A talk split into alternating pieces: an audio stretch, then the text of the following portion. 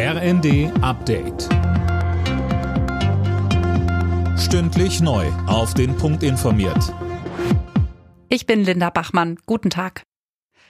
Schlappe für Donald Trump und die Republikaner bei den Zwischenwahlen in den USA. Die Demokraten von US-Präsident Joe Biden behalten die Mehrheit im Senat. Mehr von Marie-Céline Roy. Wie mehrere US-Sender berichten, hat sich die demokratische Kandidatin im hart umkämpften Bundesstaat Nevada durchgesetzt. Mit dem Sieg kommen die Demokraten auf die erforderliche Mehrheit im Senat, auch wenn das Wahlergebnis in Georgia noch aussteht.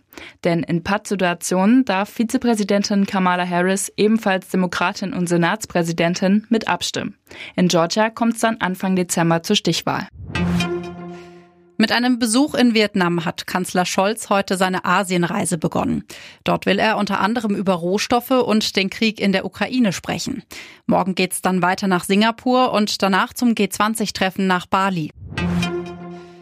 Seit Wochen sorgen Angriffe von Klimademonstranten auf berühmte Kunstwerke in Museen für Schlagzeilen.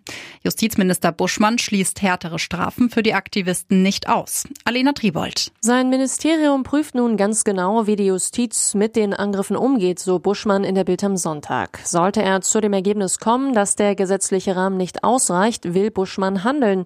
Er betont, in einer offenen Gesellschaft darf jeder für sein Anliegen werben und demonstrieren. Das Bewerfen von Kunst mit Lebens Lebensmitteln hat damit jedoch wenig zu tun, meint der Justizminister.